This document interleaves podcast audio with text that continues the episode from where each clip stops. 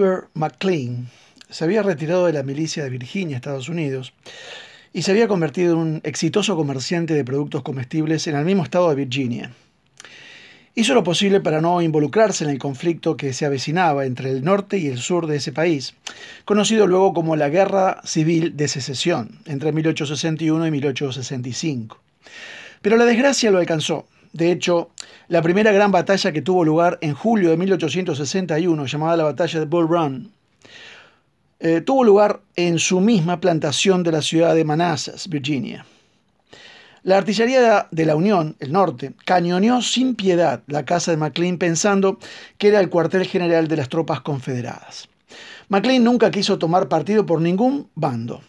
Sin querer correr riesgos, vendió la propiedad y trasladó a su familia 180 kilómetros al sur, fuera de la línea de fuego. Compró otra plantación en la ciudad de Appomattox, Virginia. Cuando el general Robert E. Lee ya sabía que se rendiría, envió a sus edecanes a la ciudad de Appomattox para encontrar un lugar adecuado donde se firmaría la rendición. Adivine la puerta de quien golpearon. Sí, de Wilbur McLean. Más tarde, McLean supo decir con bastante humor, la guerra comenzó en mi patio y terminó en la sala de mi casa. El 8 de abril de 1865, la reunión tuvo lugar en la sala de la plantación de McLean. Duró dos horas y media. Al terminar, los soldados, oficiales de ambos bandos y algunos ciudadanos quisieron llevarse souvenirs de esa memorable ocasión. Con toda naturalidad le iban dando dinero a McLean a medida que sacaban sillas, mesas, muebles, cuadros. Todo esto mientras McLean protestaba sin consuelo. Un general le dio 40 dólares por la mesa donde el general Lee firmó el documento de rendición. El general Sheridan le pagó a McLean 20 dólares en monedas de oro por la mesa donde firmó eh, la victoria el general Ulysses Grant. Este había escrito un borrador de las condiciones y su asistente le pagó y la cargó en la silla de su caballo. Los soldados y ciudadanos invadieron la casa como si fuera un mercado de pulgas, tomando muebles, cortinas, vajilla, arrasaron con todo. Acá quedó un hombre que quiso evadir el conflicto, pero realmente comenzó en su patio trasero y terminó en la sala comedor de su mansión. Una de las ideas equivocadas de la vida cristiana es que debemos eh, evitar el conflicto con el mundo, de que debemos rodearnos de condiciones placenteras. Yo no te molesto, tú no me molestas. Que no debemos involucrarnos en las batallas por las vidas de las personas. Dios designó que cada uno de nosotros estemos de servicio.